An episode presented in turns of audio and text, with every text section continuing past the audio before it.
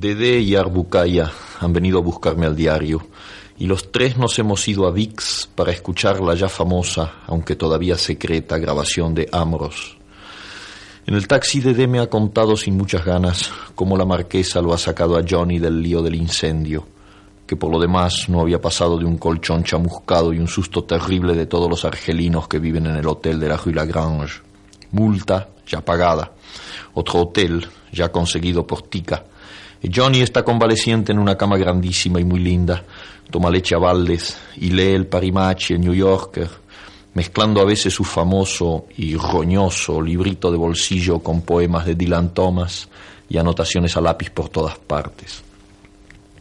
Con estas noticias y un coñac en el café de la esquina, nos hemos instalado en la sala de audiciones para escuchar Amros y Streptomycin. Art ha pedido que apagaran las luces y se ha acostado en el suelo para escuchar mejor. Y entonces ha entrado Johnny y nos ha pasado su música por la cara. Ha entrado ahí aunque esté en su hotel y metido en la cama y nos ha barrido con su música durante un cuarto de hora. Comprendo que le enfurezca la idea de que vayan a publicar Amoros, porque cualquiera se da cuenta de las fallas, del soplido perfectamente perceptible que acompaña algunos finales de frase, y sobre todo la salvaje caída final, esa nota sorda y breve que me ha parecido un corazón que se rompe, un cuchillo entrando en un pan. Y él hablaba del pan hace unos días.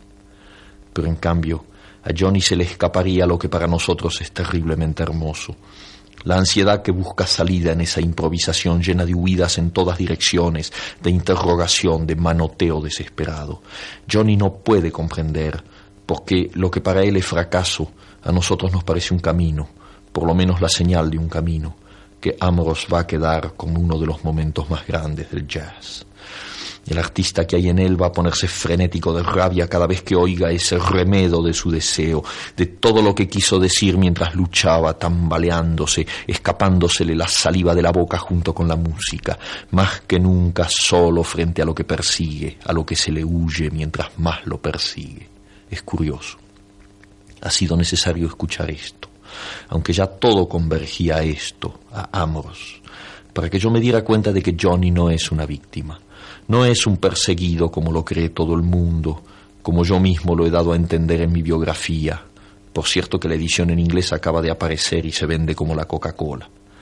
Ahora sé que no es así, que Johnny persigue en vez de ser perseguido, que todo lo que le está ocurriendo en la vida son azares del cazador y no del animal acosado, Nadie puede saber qué es lo que persigue Johnny, pero es así, está ahí, en Amoros, en la marihuana, en sus absurdos discursos sobre tanta cosa, en las recaídas, en el librito de Dylan Thomas, en todo lo pobre diablo que es Johnny y que lo agranda y lo convierte en un absurdo viviente, en un cazador sin brazos y sin piernas, en una liebre que corre tras de un tigre que duerme. Y me veo precisado a decir que en el fondo Amoros me ha dado ganas de vomitar, como si eso pudiera librarme de él, de todo lo que en él corre contra mí y contra todos, esa masa negra, informe, sin manos y sin pies, ese chimpancé enloquecido que me pasa los dedos por la cara.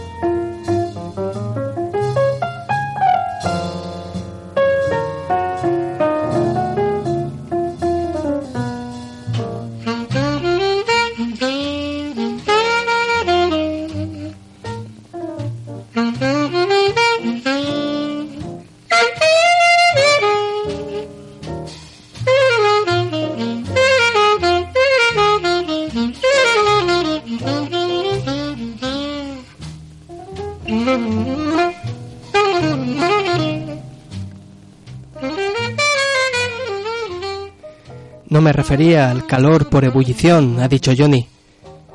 Entonces he sacado el frasco de ron y ha sido como si encendiéramos la luz, porque Johnny ha abierto de par en par la boca, maravillado. Y sus dientes se han puesto a brillar y hasta Didi ha tenido que sonreírse al verlo tan asombrado y contento. El ron con el Nescafé no estaba mal del todo y los tres nos hemos sentido mucho mejor después del segundo trago y de un cigarrillo. Ya para entonces se ha advertido que Johnny se retraía poco a poco y que seguía haciendo alusiones al tiempo, un tema que le preocupa desde que lo conozco. He visto pocos hombres tan preocupados por todo lo que se refiere al tiempo. Es una manía la peor de sus manías, que son tantas. Pero él la despliega y la explica con una gracia que pocos pueden resistir. Me he acordado de un ensayo antes de una grabación en Cincinnati, y esto era mucho antes de venir a París en el 49 o el 50. Johnny estaba en gran forma en esos días, y yo había ido al ensayo nada más que para escucharlo a él y también a Miles Davis. Todos tenían ganas de tocar, estaban contentos, andaban bien vestidos. De esto me acuerdo quizá por contraste, por lo mal vestido y lo sucio que anda ahora Johnny. Tocaban con gusto, sin ninguna impaciencia, y el técnico de sonido hacía señales de contento detrás de su ventanilla, como un babuino satisfecho. Y justamente en ese momento, cuando Johnny estaba como perdido en su alegría, de golpe dejó de tocar y soltándole un puñetazo a no sé quién dijo, esto lo estoy tocando mañana. Y los muchachos se quedaron cortados. Apenas dos o tres siguieron unos compases, como un tren que tarda en frenar, y Johnny se golpeaba la frente y repetía, esto ya lo toqué mañana, es horrible, Miles. Esto ya lo toqué mañana. Y no lo podían hacer salir de eso y a partir de entonces todo anduvo mal. Johnny tocaba sin ganas y deseando irse.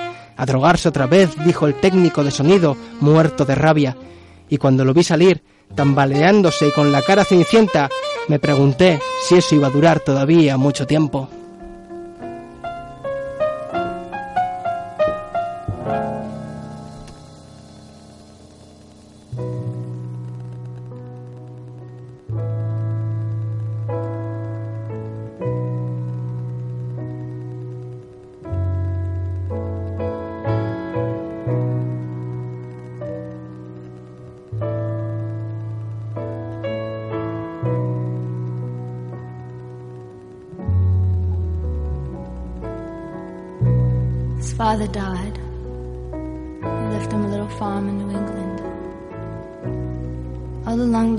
Cars left the scene, and the boys just standing there alone, looking at the shiny red tractor. Him and his daddy used to sit inside and circle the blue fields and grease the night. As if someone had spread butter on all the fine points of the stars, because when he looked up, they started to slip. And he put his head in the crooks of his arms and he started to drift, to, to,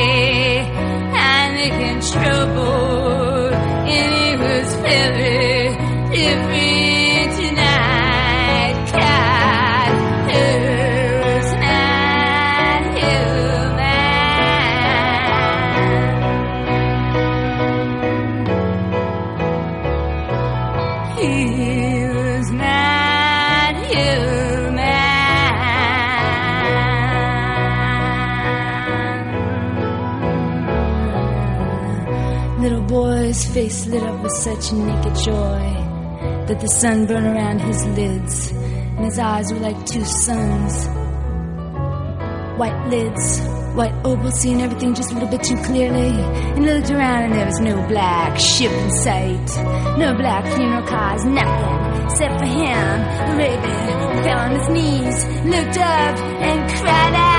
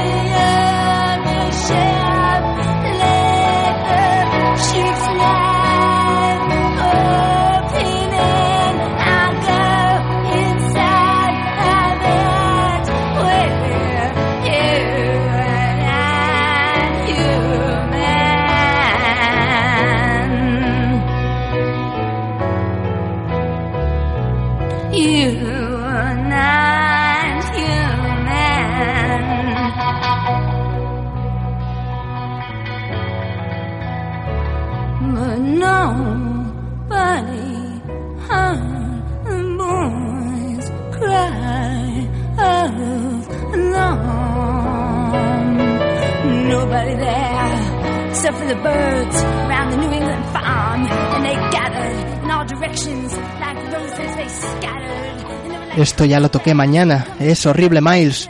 Esto ya lo toqué mañana. Como Johnny Carter, esa máscara con la que Julio Cortázar disfrazó a Charlie Parker en su cuento El perseguidor. Nosotros también perseguimos algo que se aleja a nuestro paso, algo que se esfuma en el preciso instante de aprehenderlo, una liebre que corre tras de un tigre que duerme, en palabras de Cortázar. No sabemos a ciencia cierta qué buscamos. A veces lo llamamos utopía, a veces jazz o poesía, a veces relámpago o tormenta. En cualquier caso, al final, la persecución, el camino, la carretera, se vuelve tan importante, tan vital como aquello que perseguimos. Desde Buenos Aires a París, desde San Francisco a Londres, desde el Cairo a Ciudad de México, recorremos los túneles de los contrabandistas y las rutas de los traficantes en pos de las canciones y los libros, de los motines y las conspiraciones, de los movimientos subversivos, las insurrecciones y las revoluciones, no con el afán fúnebre del historiador, sino con el entusiasmo de quien ve en cada fuego una señal, en cada graffiti un mapa. Me, dreaming of animation night and day. It won't let up, won't let up. And I see them coming in. Oh, I couldn't hear them before, but I hear now. It's a radar scope. And also in uh, platinum lights moving in like black ships. They were moving in streams of them. And he put up his hands and he said, It's me, it's me. I'll give you my eyes. Take me up.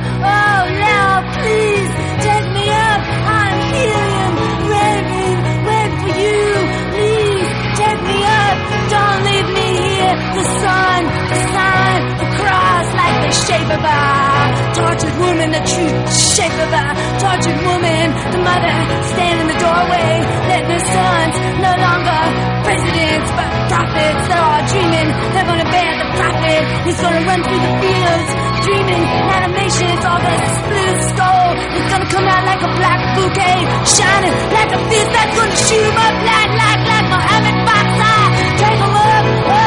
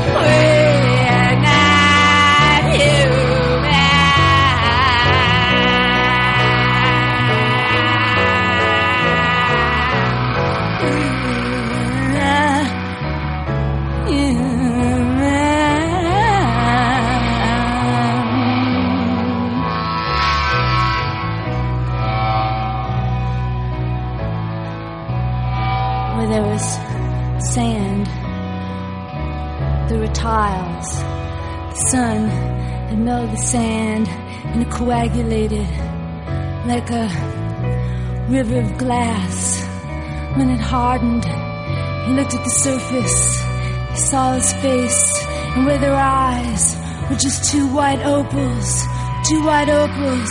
Where their eyes, they were just two white opals. And he looked up, and the rays shot. Then he saw Raven coming in. Crawled on his back. And he went up, up, up, up, up, up, up. Shattered to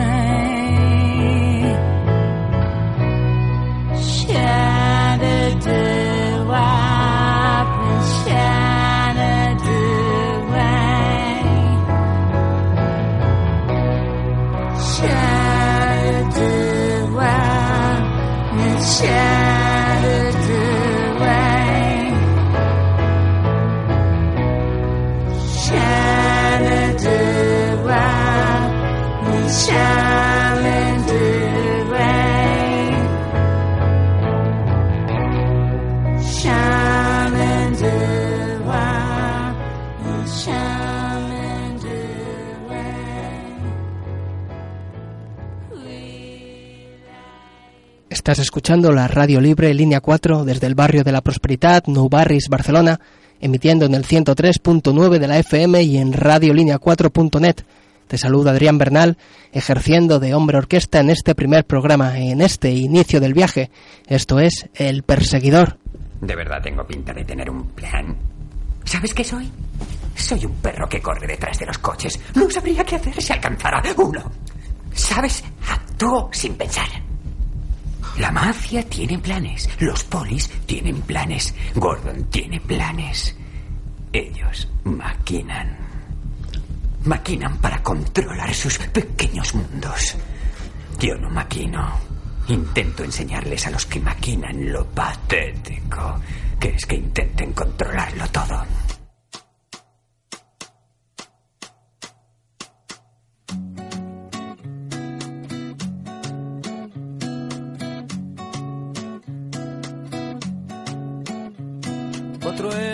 Se lo llevan al rockero. Otra vez ha fracasado el funeral. En el barrio se relamen las pancartas, avivando al modelo para armar.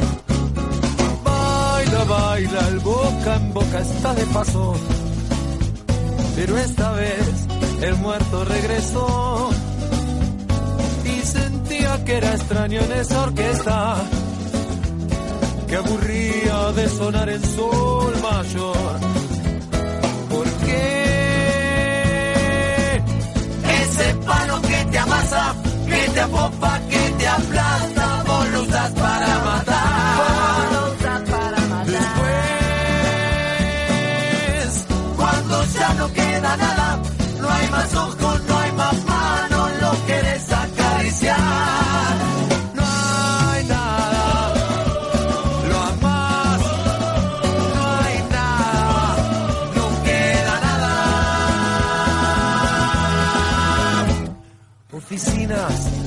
Alistando predadores, en las radios incitando al festival, que recuerda por primera vez su nombre, que la gente hoy está queriendo más.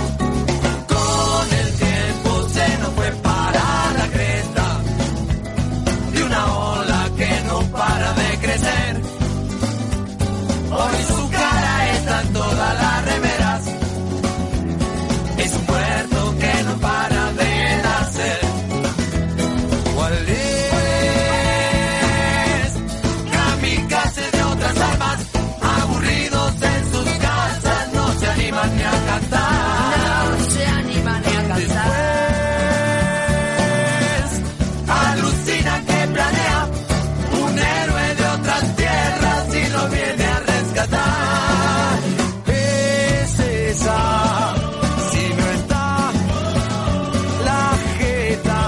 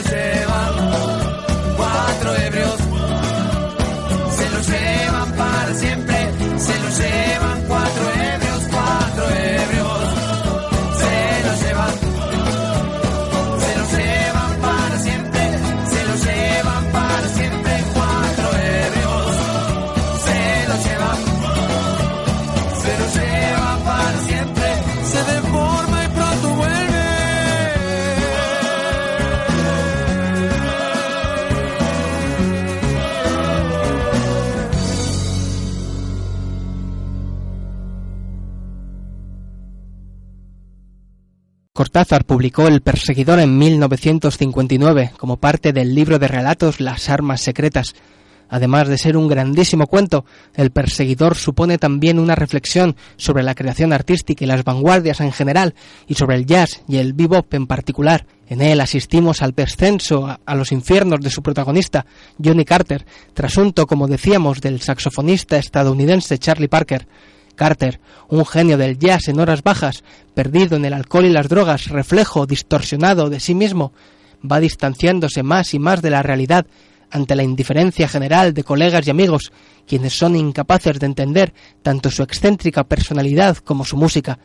Esa música que es una improvisación llena de huidas en todas direcciones, como escribe Cortázar, pero al mismo tiempo es un camino, o mucho más que un camino, una persecución Nadie puede saber lo que persigue Johnny, continúa el narrador Bruno, el biógrafo de Carter, pero es así, está ahí, en Amorus, en la marihuana, en sus absurdos discursos sobre tanta cosa, en las recaídas, en el librito de Dylan Thomas.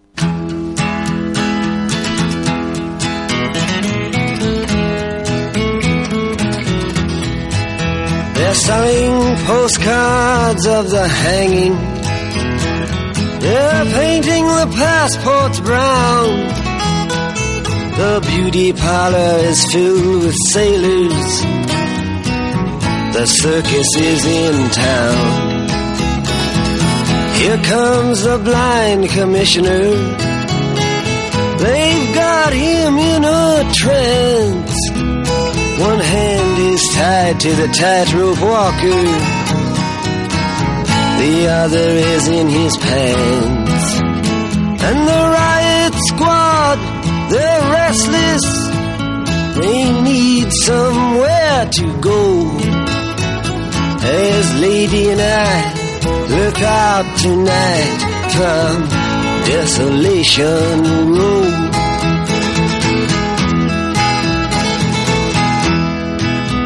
Cinderella, she seems so easy. It takes one to know one, she smiles and puts her hands in her back pocket. Betty Davis style. And in comes Romeo, he's moaning. You belong to me, I believe. And someone says you're in the wrong place, my friend. You'd better leave. And the only sound that's left after the ambulances go is Cinderella sweeping up on Desolation Road.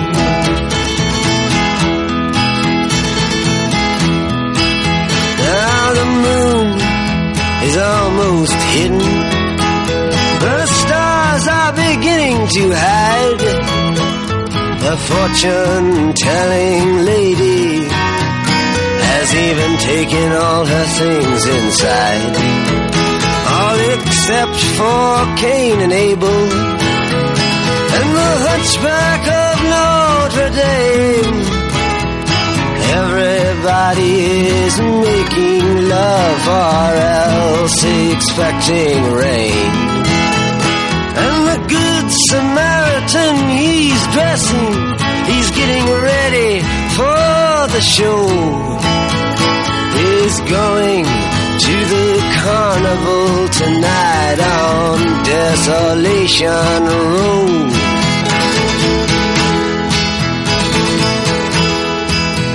Ophelia, she's neath the window so afraid on her 22nd birthday. She already is an old maid. To her, death is quite romantic. She wears an iron vest. Her profession's her religion. Her sin is her lifelessness. Upon Noah's great rainbow. She spends her time peeking into Desolation Row.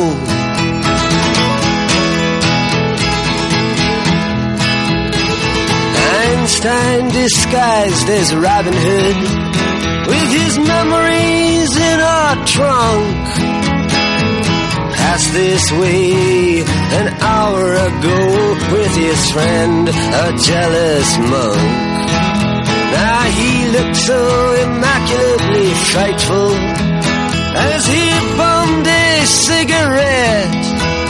Then he went off sniffing drain pipes and reciting the alphabet. You would not think to look at famous long ago for playing the electric violin on Desolation Row.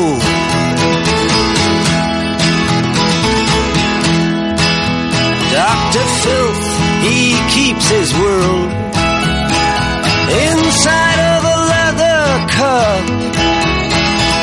all his sexless patients, they are trying to blow it up. Now his nurse, some local loser, she's in charge of the cyanide hole. And she also keeps the cards that read, Have mercy on his soul.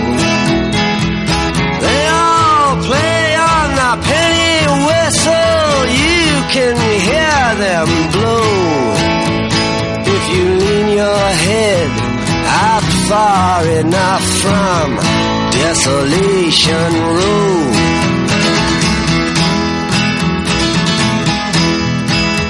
Across the street, they've nailed the curtains. They're getting ready for the feast. The phantom of the opera in a perfect image of a priest. Here are spoon feeding Casanova to get him to feel more assured. Then they'll kill him with self confidence after poisoning him with words. And the phantom shouting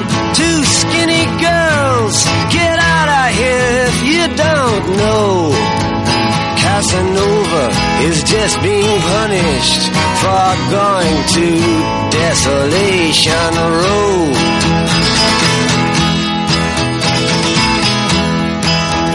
At midnight, all the agents and the superhuman crew come out and round up everyone that knows more than they do. Then they bring them to the factory where the heart attack machine is strapped across their shoulders and then the kerosene is brought down from the castles insurance men who go check to see that nobody is escaping to desolation row Praise be to Nero's Neptune.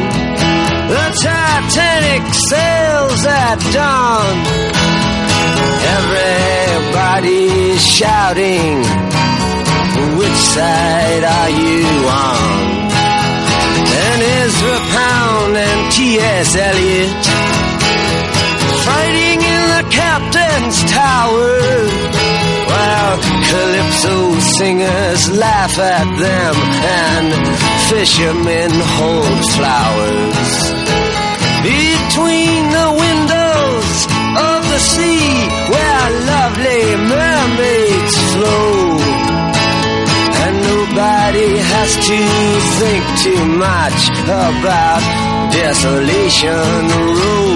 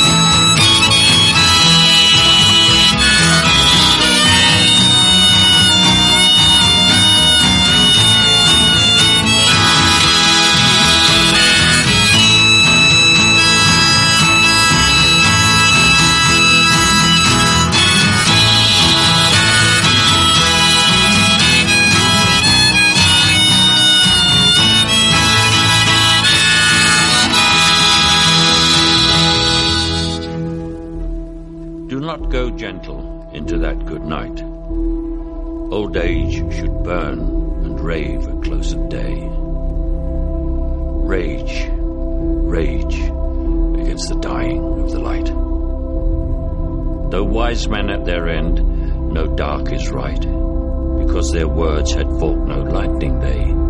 Do not go gentle into that good night. Rage, rage against the dying of the light.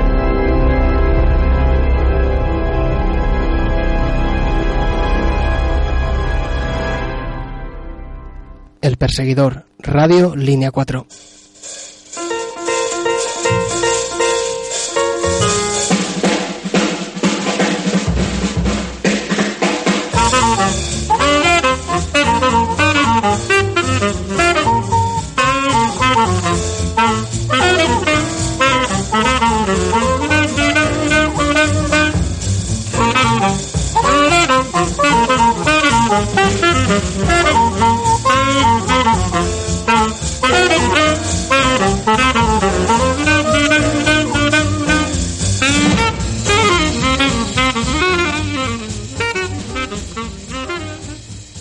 Vez hubo un Louis Armstrong que tocaba sus hermosas frases en el barro de Nueva Orleans.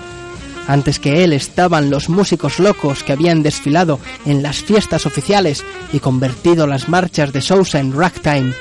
Después estaba el swing y Roy Eldridge, vigoroso y viril, que tocaba la trompeta y sacaba de ella todas las ondas imaginables de potencia y lógica y sutileza. Miraba su instrumento con ojos resplandecientes y amorosa sonrisa y transmitía con él al mundo del jazz. Después había llegado Charlie Parker, un niño de la cabaña de su madre en Kansas City, que tocaba su agudo alto entre los troncos, que practicaba los días lluviosos, que salía para escuchar el viejo swing de Basie y Benny Moulton, en cuya banda estaban Hot Lips Page y los demás. Charlie Parker dejó su casa y fue a Harlem y conoció al loco de Thelonious Monk y al más loco aún de Gillespie. Charlie Parker en sus primeros tiempos cuando flipeaba y daba vueltas mientras tocaba. Era algo más joven que Lester Young, también de Kansas City, ese lúgubre y santo mentecato en quien queda envuelta toda la historia del jazz. Mientras mantuvo el saxo tenor en alto y horizontal era el más grande tocándolo, pero a medida que le fue creciendo el pelo y se volvió perezoso y despreocupado, el instrumento cayó 45 grados hasta que finalmente cayó del todo y hoy lleva zapatos de suelas muy gruesas y no puede sentir las aceras de la vida y apoya el saxo contra el pecho y toca fríamente y con frases muy fáciles. Esos eran los hijos de la noche pop americana.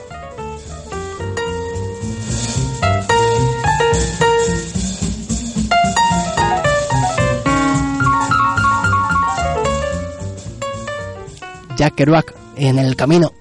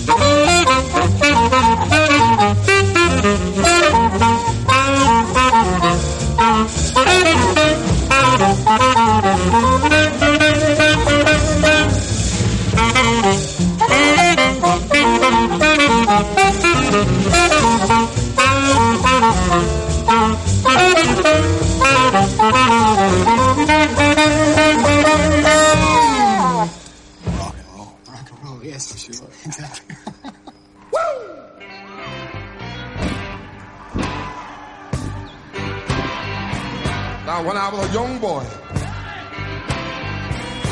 at the age of five, my mother said I'm gonna be the greatest man alive. But now I'm a man way past 21. I want to leave me, woman.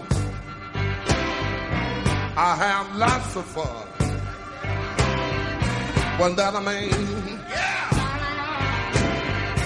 I spelled him H I N. That rubber thing, I'm grown. No beef. No. Oh, child. Why? That mean mannish boy. Man. I'm a full grown man. Man. I'm a natural born lover's man. Man.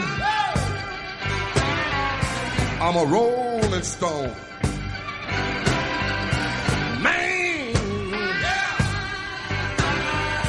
I'm a hoochie coochie man. Well, well, well, well. The line I shoot, uh, well, never miss. When I make love to a girl, she can't resist. I think to old Kathy Stew. I'm gonna bring back the second cousin, that little John the Conqueror. All you little girls setting out that line. I can make love to you, girl, And five minutes time. Ain't that a man? I'll spell him H I N. That thing, man. Don't be. Oh, child. Why? That mean mannish boy. Man! I'm a full grown man. Man! I'm a natural born lover's man. Man! I'm a rolling stone.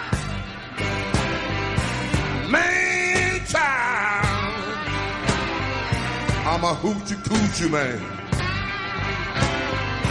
Well, well,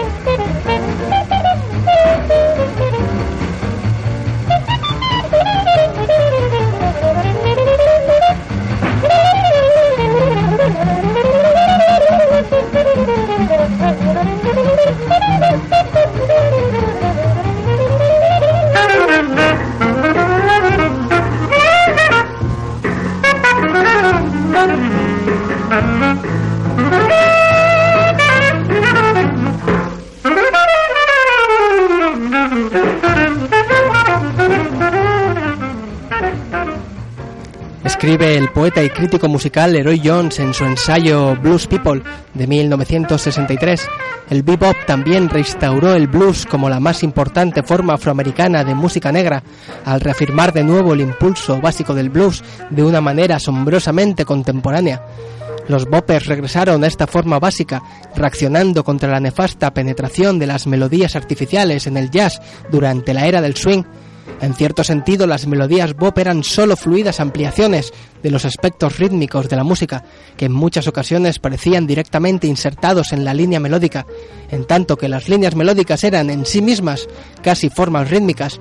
En las melodías bop se da un constante cambio de dirección, con detenciones y nuevos inicios, así como variaciones en el ímpetu de la música y una irregularidad nacida de las mismas bases rítmicas. Los boppers parecían tener una constante necesidad de agitado y deliberado contraste rítmico.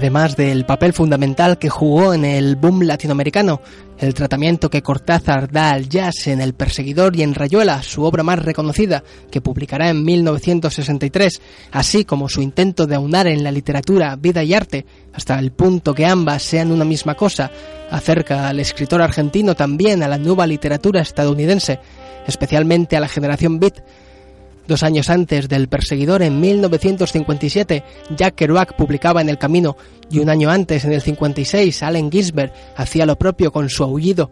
Sin embargo, Charlie Parker había muerto en 1955 a la edad de 35 años y con su muerte, para finales de la década de los 50, el bebop que había sido banda sonora y leitmotiv en la obra de estos escritores había perdido su relevancia dentro de la escena jazzística en beneficio de otros estilos como el cool jazz o el jazz modal, músicas menos salvajes, más digeribles para público y crítica. Habría que esperar a los primeros años 60 para que otro grupo de músicos, gente como Ornette Coleman, Charles Mingus o John Coltrane, entre otros, recuperaran para la vanguardia las raíces del blues, para que retomaran el jazz como incendio. Pero esa es otra historia, otra persecución y tal vez la contemos en otro programa. Hasta la semana que viene, salud y radio.